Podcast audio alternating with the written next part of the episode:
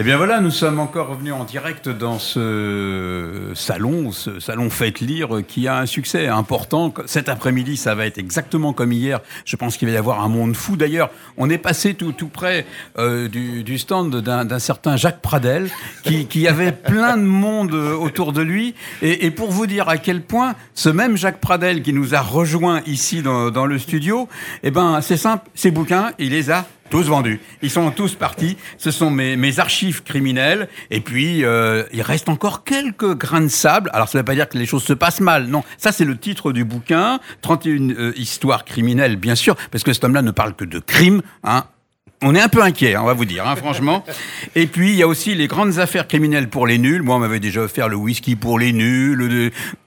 Attention, y a, ça ne veut pas dire pour autant qu'on n'a pas encore à apprendre sur les affaires criminelles, même si on en est largement abreuvé par la télévision, à travers des fictions, à travers des récits, les nouvelles télévisions, etc., etc. Alors là, c'est le gars, il, il, commence à, meubler un petit peu au départ, hein, parce qu'on a un peu improvisé les choses. Mais il est accompagné et, également pour meubler. Et il y, y, a Robin Hulin qui est là, qui va donc euh, rencontrer pour vous Jacques Pradel. Effectivement, Jacques Pradel. Bonjour, Donc vous êtes bonjour. venu, euh, bonjour, merci d'être avec nous. Donc comme euh, vous l'avez dit Eric, c'est un petit peu improvisé. Vous êtes venu donc euh, au salon du livre et pour Faites lire pour présenter votre dernier ouvrage, comme on le disait, qui s'est vendu euh, comme des petits pains. Mes archives criminelles, ces affaires que je n'oublierai jamais. Alors pour commencer, expliquez-nous un peu qu'est-ce qui vous a poussé à vous tourner vers cet ouvrage sur ces affaires en particulier. Ah ben c'est très très simple, euh, c'est que dans, dans les conversations que je peux avoir, soit avec des amis dans un cercle donc amical, soit avec des journalistes, soit avec d'autres gens, euh, arrive toujours au bout d'un moment la, même question. Toi qui as raconté tellement d'histoires, euh, est-ce qu'il y en a une? Laquelle est la, celle qui t'a marqué le plus, etc. Et je réponds je répondais et je continue à répondre toujours à cette question, eh ben je peux pas. Euh, la réponse c'est pas une une histoire particulière.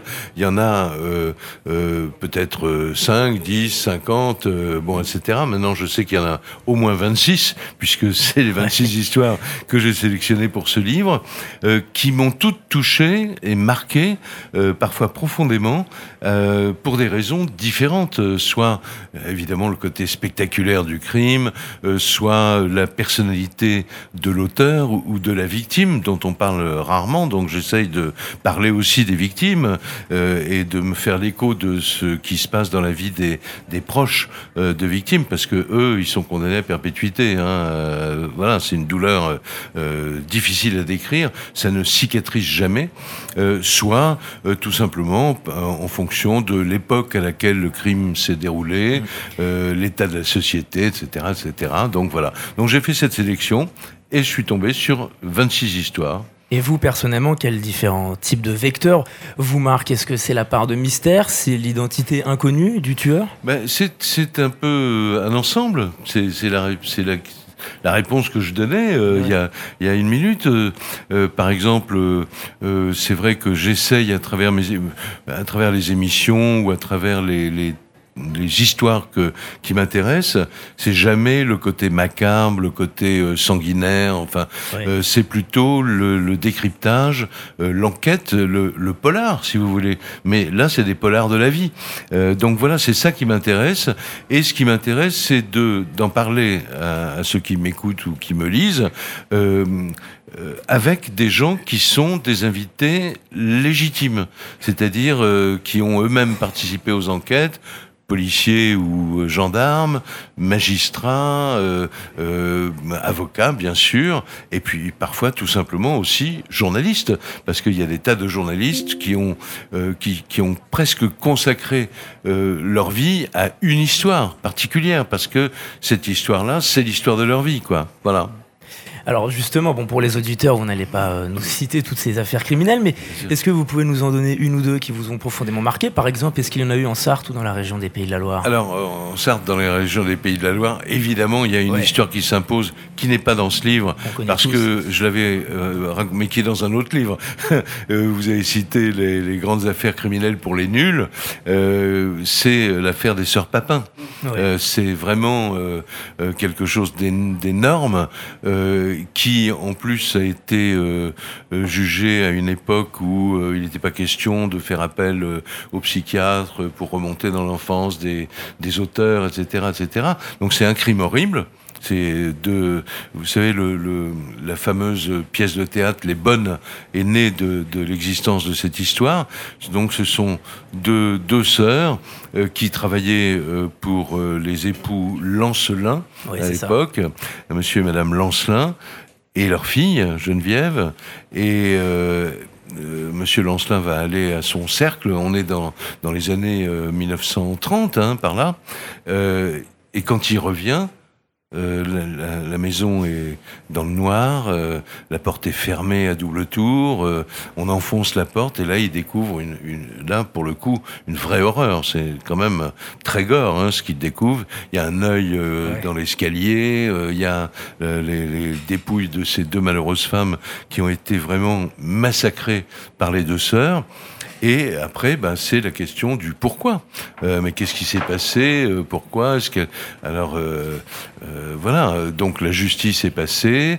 les deux sœurs ont été condamnées, l'une à perpétuité, donc après aux travaux forcés à perpétuité. Elle est devenue folle en prison, donc elle a terminé sa vie dans un asile psychiatrique où elle est morte. Et sa sœur, en revanche, est morte à 89 ans dans les années 2000, après avoir travaillé euh, chez des gens qui n'ont jamais su ce qui s'était passé, comme, euh, comme bonne, euh, mm. comme on disait à l'époque. Voilà. Est-ce que vous vous limitez dans le, dans le temps Est-ce que vous remontez à des histoires de, de, crimes de l'Ancien Régime aussi, des affaires très connues, qui ont ah été traitées, y compris par de très grands écrivains, je pense à Voltaire. Oui, alors mais moi j'ai un tropisme pour les affaires mal connu ou méconnu. Euh, donc dans, dans le livre dont on a parlé, là, Mes archives criminelles, je sors une histoire de la fin des années 1380. Ah oui, euh, pas tout frais. Euh, bon, j'ai pas fait l'enquête, évidemment, euh, bien sûr, mais c'est une histoire euh, qui, qui a été prise pour une légende urbaine. Et en fait, j'ai quand même réenquêté toute cette histoire sur la base des archives euh, historiques hein, de, l'île de la Cité, euh, puisque ça se passe dans la rue des Marmousets, qui est une rue qui n'existe plus euh, aujourd'hui, où deux voisins, un barbier, donc un coiffeur en fait, et euh, un charcutier, comme on disait à l'époque, non pas un charcutier, euh, étaient euh, bah, deux tueurs en série euh, qui euh, tuaient des étudiants qui étaient euh, là dans l'île de la Cité et voilà et, et, et qu'ils transformaient en petits pâtés cannibale qui était vendu par le charcutier. Euh, On va avoir du mal à aller jusqu'à la fin de l'émission. Le, le, roi de France à l'époque envoyait ses valets pour acheter ces fameux petits pâtés, euh, etc. Les bons pères de Notre-Dame euh, faisaient la même chose. Et voilà.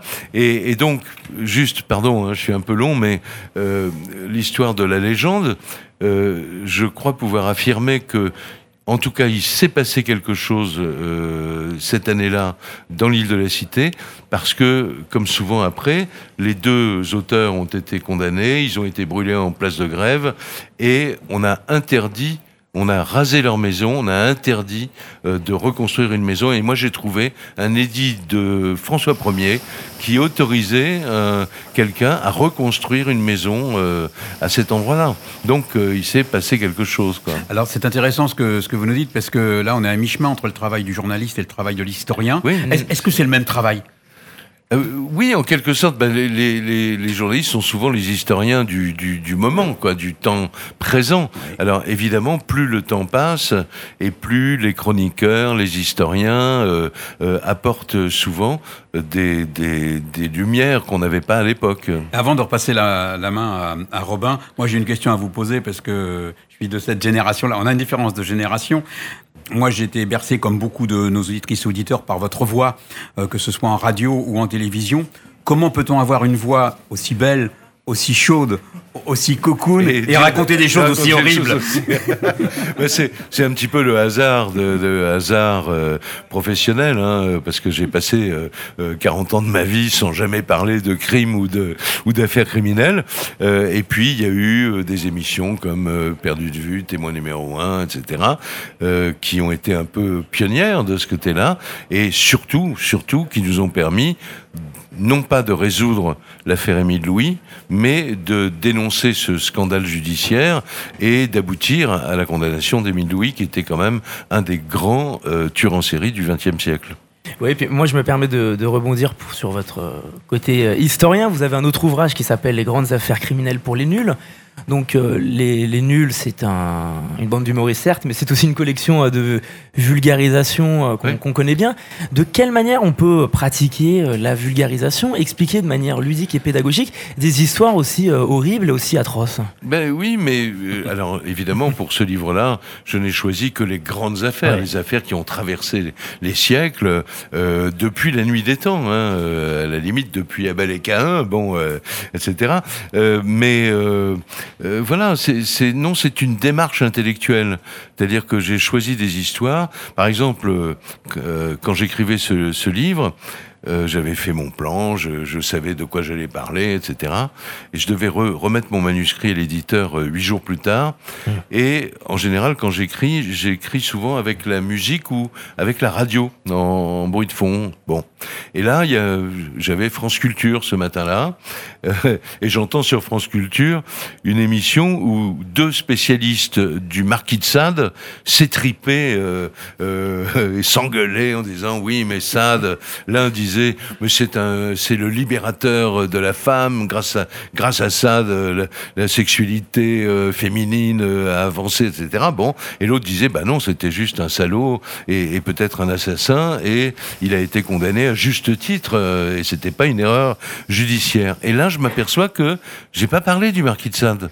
Donc, du coup, bah, je suis retourné à mon établi je suis reparti dans l'histoire euh, pour lire ce qu'on avait publié sur le Marquis de Sade et je raconte donc dans ce livre les quatre crimes du Marquis de Sade. Alors, euh, on va peut-être en, rester là, moi, Robin. voilà, on va en rester là. On, vous remercie en tout cas euh, d'être venu jusqu'à nous, euh, Jacques Pradel. J'espère que on aura bien compris que Jacques Pradel n'est pas le psychopathe qu'on peut penser. Loin, Merci. et, loin de là. Et ces livres ne sont pas des manuels du crime parfait. Absolument. C'est important de le préciser. Puisque je sais que je vais partir maintenant, je voudrais simplement terminer en remerciant le, public, les lecteurs, bien sûr, et, et la ville du Mans, parce qu'on a été euh, très très bien reçu dans une ambiance euh, très conviviale, pas du tout sanglante.